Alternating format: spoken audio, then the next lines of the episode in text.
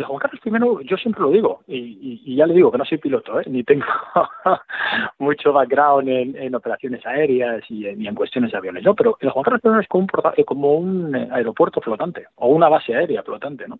Nosotros tenemos, como tiene cualquier aeropuerto o base aérea, nosotros tenemos una aproximación, una zona de control donde controlamos todas las aeronaves que entran y hacemos coordinación a ella. Tenemos una torre de control y tenemos una pista de vuelo eh, o una, nosotros le llamamos cubierta de vuelo, pues donde se proporcionan todos los servicios o se pueden proporcionar todos los servicios que proporciona un aeropuerto o una base aérea, desde eh, combustible, eh, arranque, tractoraje, de todo eso.